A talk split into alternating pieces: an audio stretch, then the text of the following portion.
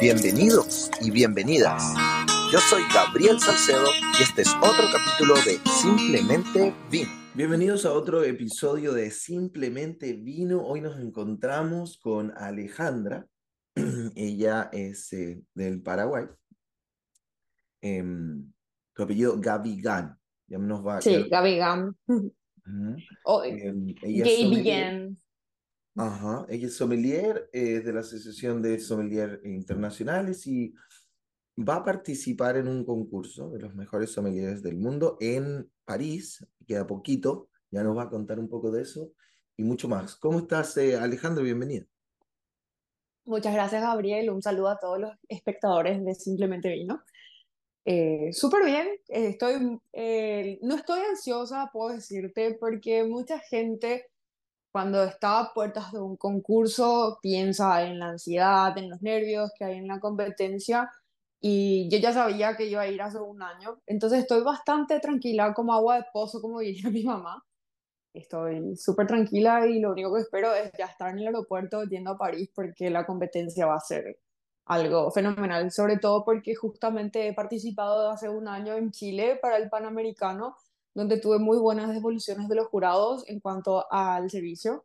Claramente en la parte teórica falta muchísimo más, pero estoy bastante tranquila. ¿Y cómo te has preparado? Cuéntame un poquito eh, los últimos días, cómo, cómo los has hecho, qué, qué- qué hay que repasar. eh, de- sé Ujú. que hablas idiomas.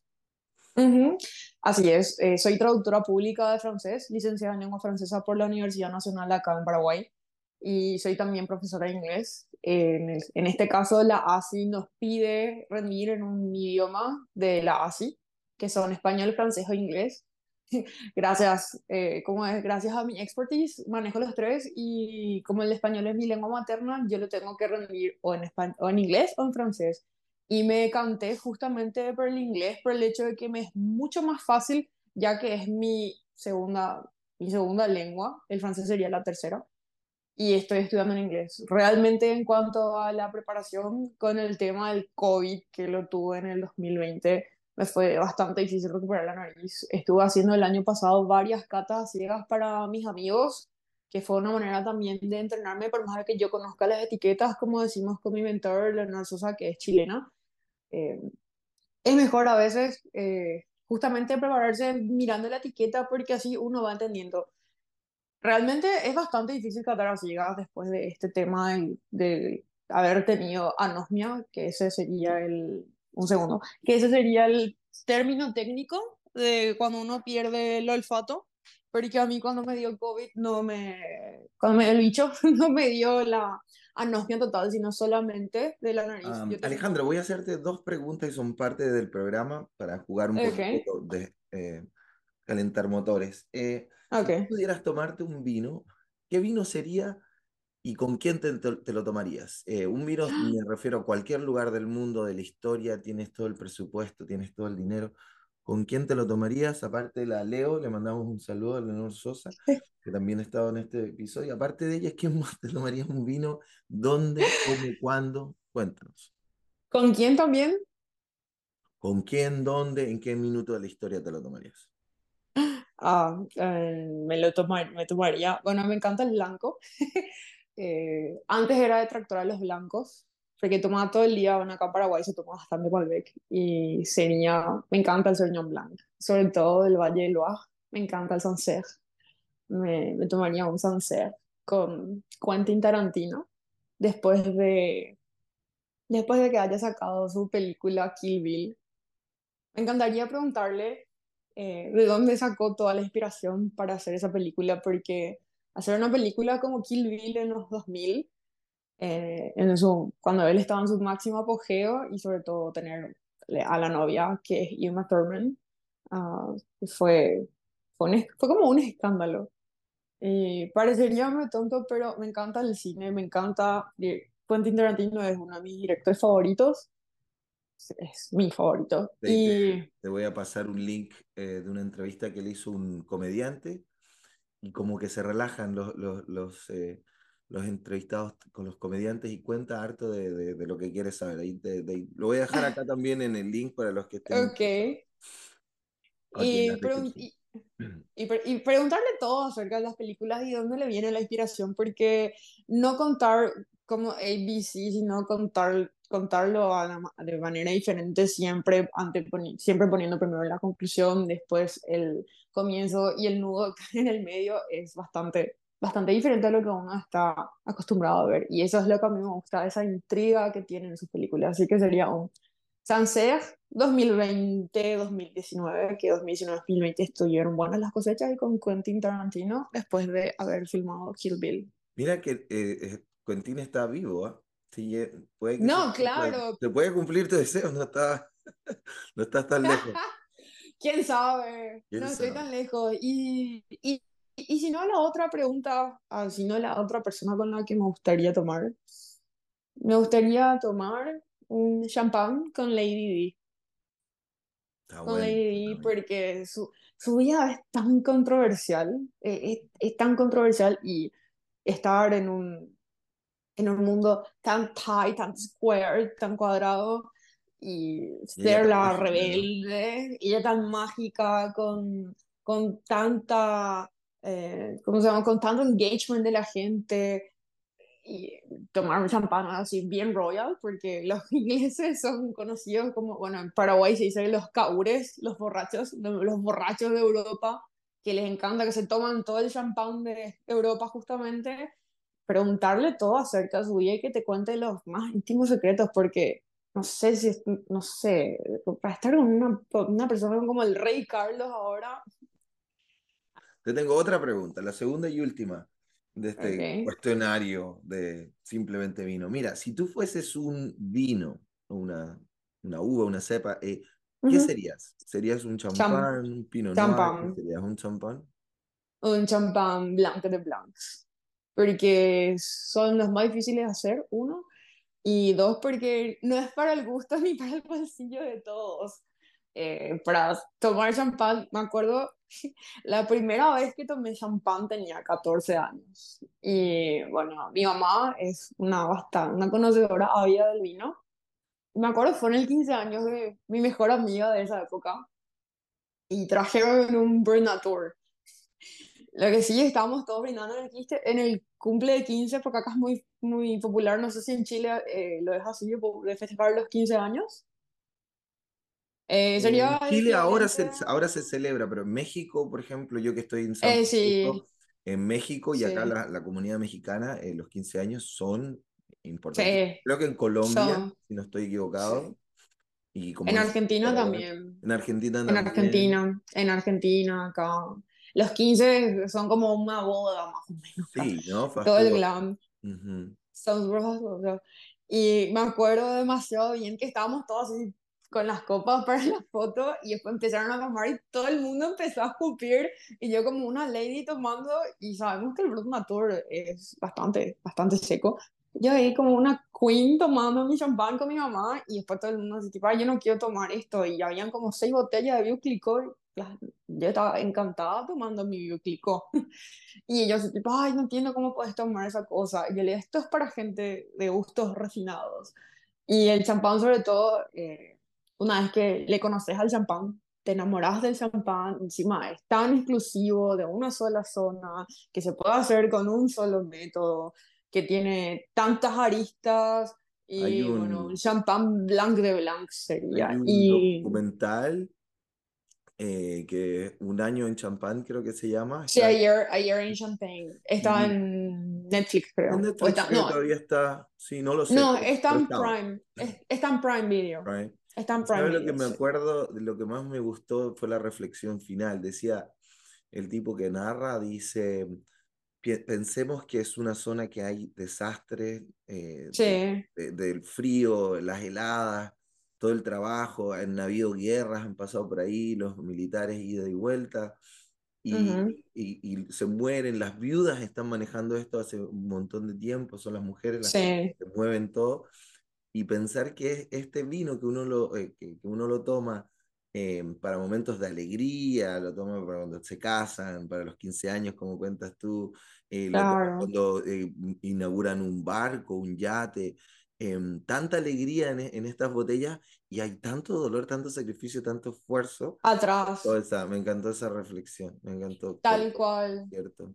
¿Cómo llegaste al vino? ¿Cómo llegaste al vino? Después de, esos, de, ese, de Sí. esa quinceañera empezaste a, a, a querer más el vino. Y mira, mi mamá es argentina y mi abuelo vivió 20 años en Argentina. Acá, en la, acá somos católicos. eh, y mi abuelo siempre fue pan y vino sobre la mesa. No importa que el vino sea en cartón, que dicho sea de paso, el vino en cartón es uno de los mejores conservados, sabes que no va a estar picado gracias al Tetra Pak, para la redundancia. Eh, en mi casa nunca faltó el vino ni el pan y mi abuelo siempre tomó vino rosado.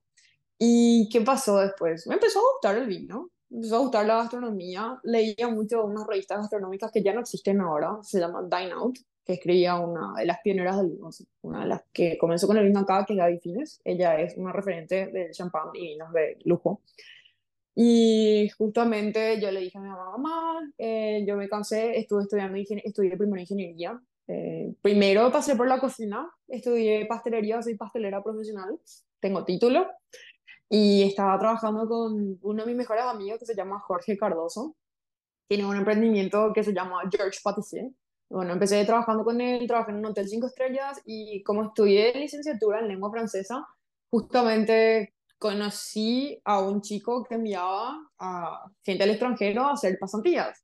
¿Y qué pasó ahí? Me fui a vivir a Francia durante cuatro meses, a hacer una pasantía en Chamonix-Mont-Blanc, la capital del esquí. Y ahí me hizo amiga del sommelier. Y bueno, ahí te pasaban, tipo, le pasaba, ahí todo cuestión de equipo, ¿viste? Yo le pasaba un poco de comida, me dijo, quiero un queso, yo le mandaba un queso, quiero un pan, quiero un pan fresco, maridando en el déjame trabajo. algo, el maridaje, y él me dejaba, Maridaje del trabajo, me parece mm, maravilloso. te dejaba, un- me dejaba hacer un poco de vino, me acuerdo que me dejaba las botellas de San Pellegrino abiertas porque yo no quería tomar otra agua que no sea San Pellegrino, por más que sea salada y toda la cuestión, es mi favorita.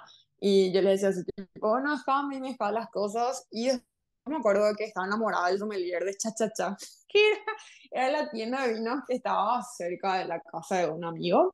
Y siempre pasaba por allá a comprar vino. No importaba qué tan barato sea, pero siempre me hacía tomar algo de Bordeaux, Beaujolais Nouveau, porque justo me fui en diciembre. Y yo decía, ay, tenemos un Beaujolais Nouveau acá, ¿querés probar? Y yo, sí, sí, sí, dale. Y empecé a probar. Y ahí cuando volví, bueno, ahí le dije a mamá, che, mami, quiero empezar a trabajar con el vino. Y empecé a escribir en la revista La Carta, donde estoy hasta ahora y soy la coordinadora editorial. Fui la coordinadora editorial durante un periodo antes de irme a Chile. Y ahí empecé a trabajar con vinos. Me mandaban vinos para Qatar, para hacer notas. Me mandaban a todos lados. Y ahí dije, che, yo quiero ser sommelier. Y empecé a investigar y a estudiar por mi cuenta.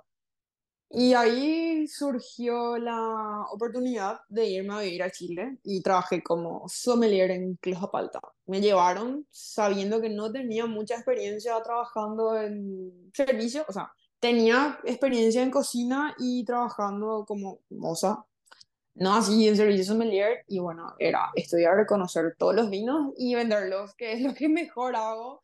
Me encanta vender. Me voy a- le vendo, justamente también trabajo con una amiga como brand manager cerrando contratos y le, me dice su marido, le dice su marido, no, mío, esta chica con la que ella trabaja le está por vender a mi esposa, yo me voy a quedar sin esposa un poco. Bueno, Y me y de, encanta, y de este vender. trabajo, de este trabajo, bueno, en una, para los que nos escuchan y no saben, es de, de las, de las viñas más em, famosas y, y condecoradas de, de, de Chile. en Desde ahí, Chile, sí. ¿tú te imaginaste, dijiste, bueno, algún día estaré en París y competiré como la mejor sommelier de, representando a mi país? ¿O no, es, no te Mm, pasó eso? No es como los jugadores que empiezan a jugar fútbol y dicen, yo algún día representaré a mi selección. Tú no tenías esa, esa misión en tu cabeza, ¿no? ¿O sí? No, ni, no, nunca se me pasó por el cerebro que iba a competir. Eh, de- nu- o sea, nunca se me pasó. Yo estudié violín ocho años y eh, estudié música clásica durante toda mi adolescencia y nunca se me pasó tampoco cuando era violinista de irme a representarle a mi país en ningún lado. Pero más de que sí, soy bastante, bueno, soy hija única y viste, vos tenés hermanos, Gabriel. Sí, sí, tengo tres. Bueno, tenés tres hermanos. Me imagino que algunos, sí, son cuatro entonces, ¿no? Eh, conmigo seríamos cuatro. Son cuatro. De los Bueno, que me conocemos, imagino. los que conocemos. Ah, Yo, yo tengo dudas, pero Bueno, lo desmiento acá, lo dije acá, lo desmiento inmediatamente. Bueno, a, a, mí todo pero ¿por qué vos sos tan competitiva si vos sos hija única? Se supone que vos sos la más regaloneada, la más mimada, like the spoiled child. Y yo tipo, eh, yo no soy una spoiled child. Um, eh, todo, todo siempre fue hard work y siempre quise ser la mejor en todo. Y después nomás así me dijeron, bueno, por todos los conocimientos que tengo, y ahí el presidente de la asociación, Oliver, me dijo, competí pues. Y yo, y bueno, le dije así tipo, y bueno, no tengo nada que hacer, meterme en la competencia. Y no pensé que la competencia iba a ser tan divertida, porque te juro, a mí me, me, me re gustó competir, porque yo vi lo que, después de lo que pasó en la competencia en Paraguay, vi todo mi video, yo me maté la risa cuando empecé a ver el replay que estaba en Facebook, en la página de la carta, justamente. En la parte, lo más simpático fue ver cuando estaba haciendo el, el champagne pouring con la, con la botella Jeroboam que era enorme. Y yo así tipo, no podía abrir. Y viene el presidente, ¿querés que te ayude? yo, Y empecé a, a poner, a, a, servir las copas que tenía que servirlas todas iguales y que tenía que quedar otra un tercio de la botella. Es difícil. Fue, fue demasiado, fue, fue demasiado simpático, ¿verdad? Y el otro competidor que quedó en el tercer puesto, Arro hizo un desastre, rompió en todas las rompió en todas las copas. Yo cuando terminé veo que se le caen toda la botella y tratando de ayudarla. Y tipo, no le ayudes. Y yo, por más que sea competitiva, quiero ayudar igual. Claro. No, no, no, nunca se me pasó. Nunca se me pasó en la cabeza que iba a estar. Sientes que es muy difícil el concurso, eh, eh, es el concurso en Paraguay es parecido al que van a hacer en, en Francia. Em, me imagino tiene etapas. Eh, entiendo que hay servicio en otro idioma, como dices tú, para los que desconocen, no están escuchando este concurso del mejor sommelier tiene eh, esto de que no tienes que hacerlo en tu idioma eh, natal o materno, tienes que hacerlo en otro idioma, eso ya es una dificultad, además de saber un montón de vinos, que me imagino que, la cata ciega, como dices tú. Sí, terrible. Eh, y son varias etapas, entonces, ¿son que cuatro etapas? Son tres, o sea, realmente son serían cinco, porque primero tenés que pasar el región, o sea, tenés que pasar la nacional, que es la tuya, para poder competir. Ah, eh, les aclaro también, yo no soy la campeona, yo soy la vicecampeona, pues también de cada asociación. Por ejemplo, acá para competir en Chile, que fue la regional americana, la panamericana, tuvimos que pasar un concurso y el campeón y el vicecampeón participan. Nosotros participamos y nos fuimos y justamente yo estaba mirando mi... Nos mandaron esta vez, que fue algo bastante atípico de la ASI, nos mandaron los resultados de los cuartos de final. Y justamente yo estaba tomando nota con el campeón y le gané por 10 puntos. me maté la risa, le digo, quedé mejor rankeada que vos. Porque a mí me fue mejor en el servicio que en el teórico y a él le fue mejor en el teórico que en el servicio. Pero justo él luego fue el primer, la primera víctima y a él le tocaron más, eh, le tocaron más pruebas. Eh, para que entienda la gente también un poco, las pruebas en el Panamericano fueron, las que hizo Christian fue catar un vino tinto, hacer servicio de coraban de dos vinos en cinco minutos y hacer un servicio, un asiático vino griego que tenía una cápsula de, tenía como una cápsula de cera en tres minutos. Tenías que agarrar, mostrar el vino, mostrar el vino, abrirlo, servirlo y retirarte. Para, lo, para un detalle. No sé cómo se hace el servicio en, en, en, esos niveles, pero por lo menos para mí la cápsula de cera la agarras y la sacas. Eso de claro, el, ladito y hacerlo bonito, estás dos No, no, no, un, un desastre. Es, super es súper Messi. La, la, gente no sabe eso. Tenés que agarrar, meter nomás, meter el tiro buzón como si fuera que eso está abierto y ahí nomás acá. A no ser que sea un vino muy viejo y tenés que usar tu Durán y compañía. Ahí sí, agarra y tomate el tiempo y hacer un buen trabajo y sacarlo bien. Pero cuando es un vino joven, como por ejemplo los vinos, creo que más intim de mi querido amigo Diego Urra, tienen, tiene la cera y son, es muy fino, pero hay algunos vinos, por ejemplo, como Equilibrio, que es, una marca uruguaya, un tanat, una mezcla tanat deliciosa, un blend de tanat, cabernet y merlot. El vino tiene, le pone luego un montón de cera, así es más difícil de sacar. Y me reí porque a mí, por, yo era la número 14, 18, ya era una de las últimas, Y a mí me tocó nomás el, solamente el servicio del corón y el servicio del, el servicio del vino blanco. Que encima me olvidé de estirar la mesita, el, famoso gueridón, para poder abrir. Y abrí con una estresa en el aire que ni yo tengo idea cómo hice. Me mira Sergio Dobbs, que es mejor sommelier en 1989, que a mí jurado con Heidi Mackin Master of Wine. Me miraron con una cara así, los yo así espléndida sirviendo el vino. Y salen después y me dicen, che, súper bien. Y bueno, ese es el cuarto final, después tenés la semifinal, donde eran seis, después tenés, y después está la final, y ahí se anuncia al ganador continental, que en este caso fue Valeria Gamper de Argentina. Y nosotros en nuestro caso tenemos que hacer... Saludos a, Valeria, que la entrevistamos acá, y también entrevistamos a Andy, que es la ganadora del... ah, de la ganadora. Que, que, van, van las dos. Em, oye, pero te, te quería preguntar, eh, sacándote un poquito del concurso, sé que es lo, que, lo que más, por lo menos a, los, eh, a los radios escuchas, televidentes quieren saber, pero me, me, interesa saber sobre el vino paraguayo, para hacer un paréntesis. No, no hay, sorry, mi ignorancia, no se hace uva ya para, para vinificar. Yo lo que entiendo, y de nuevamente, perdón mi, mi ignorancia, sé que hay una no, por favor. la bodega Giacometti, Traen de, traen de, de, Mendoza y hacen, hacen claro. allá, es como es el proceso, ¿no? Claro, traen las uvas congeladas desde Mendoza y las vinifican acá. Pero eso no es paraguayo, o sea, eh, sería, bueno, poner, poner, poner la, ponete en la situación de que el vino, o sea, viste, por ejemplo, el AOP de champán, es, solamente se puede hacer con uvas que provengan de champán. Claro. ¿Qué va a pasar si es que vos traes, haces toda tu cosecha, las uvas de champán, ¿no? Las uvas traes todo el, del territorio de champán y las llevas a París. Las llevas a París y vinificas allá. Sigue siendo no champán. Bueno, es lo que hizo la viña no. Vic. No sé si conoce las viñas Vic que trabaja en Chile, que es de, Conozco, sí, que está al lado, está, está a la vuelta. Están cerca ahí de, donde trabajaste tú. Y, ellos... Sí, están al lado de donde trabajé. Ellos trajeron uvas desde champán y hicieron el primer champán chileno, le llaman ellos. Yo estoy contigo, no me, no me parece que eso es un champán. No, según la ley, según la ley, no es champán. O sea, obviamente el no, champán la ley, pero, tampoco me parece que sea la fórmula. Yo creo que cada, cada, cada niñito con su librito, tienes que, cuidar tus cosas, cuidar tu terroir. Claro. Pienso. Claro. La gracia, me, a mí me causa gracia porque me dicen, hay vino paraguayo. realmente acá hay un alemán, yo siempre leo el alemán loco, que es, que es Buller, que vinifica en, que, o sea, tiene sus plantaciones en Guairá, que es a cuatro horas de donde yo vivo, y él hace vino. Yo probé una vez su vino y, ¿qué te voy a decir? Lo escupí porque me parecía vinagre. Fue así.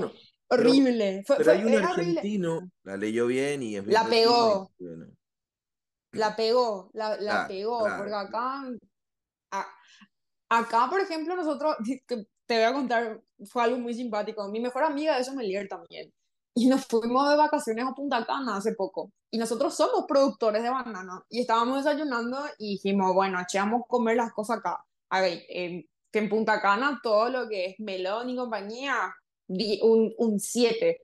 Como dicen ustedes los chilenos, un 10. 5 out of 5 pero la banana era horrible, comparada con la banana que nosotros tenemos acá en Paraguay, era cualquier cosa. Mira, a nosotros se nos da bien el ron, que es la caña paraguaya, que es con caña, no sé, algunos hacen ron, otros lo hacen como brandy, para eso se nos da súper bien, porque la caña acá no es hecho del desperdicio de la caña, no es el desperdicio del azúcar, sino que es hecho del mosto de la de la caña, del mosto del, del sugar cane que es de la caña de azúcar. Acá no es ningún derivado ni nada, acá tipo, se hace, se cosecha la caña de azúcar para hacer brandy, para hacer ron. No es un, no es un derivado como la gente piensa y se nos da muy bien. Muchos de estos rones han ganado justamente en la competencia de San Francisco de medalla de oro, el ron Fortín Díaz de Llevar, que justamente tengo que llevar unas, unas cuantas botellas a Paraguay, eh, perdón, a Francia.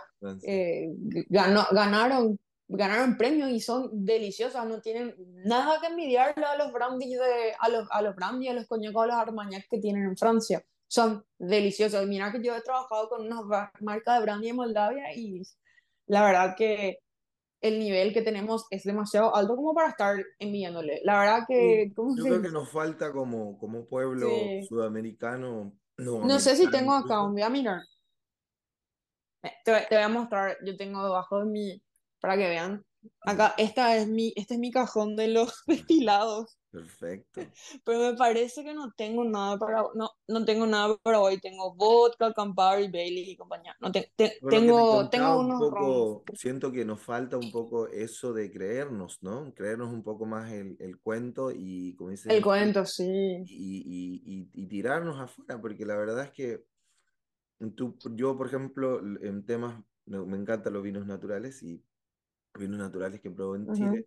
em, son increíbles y son de autor y es gente que, que, que no es conocida Sí. y mucho mejor que los que hacen acá dos chicos, con todo respeto, los quiero mucho, pero conozco aquí un montón de chicos Ujú. hippies que ah, empiezan a hacer vino natural y ¿qué pasa? Arruinan, arruinan todo el, el tema de la buena onda de que, que, que hubo en un tiempo y, y ya la gente dice, no, qué asco esto, Ujú. qué asco esto, huele Qué mal, huele horrible esto. Yo digo, no es el vino natural, el tipo lo hace mal, o sea, es otra cosa, ¿no? Al final, al final no podemos culpar el estilo.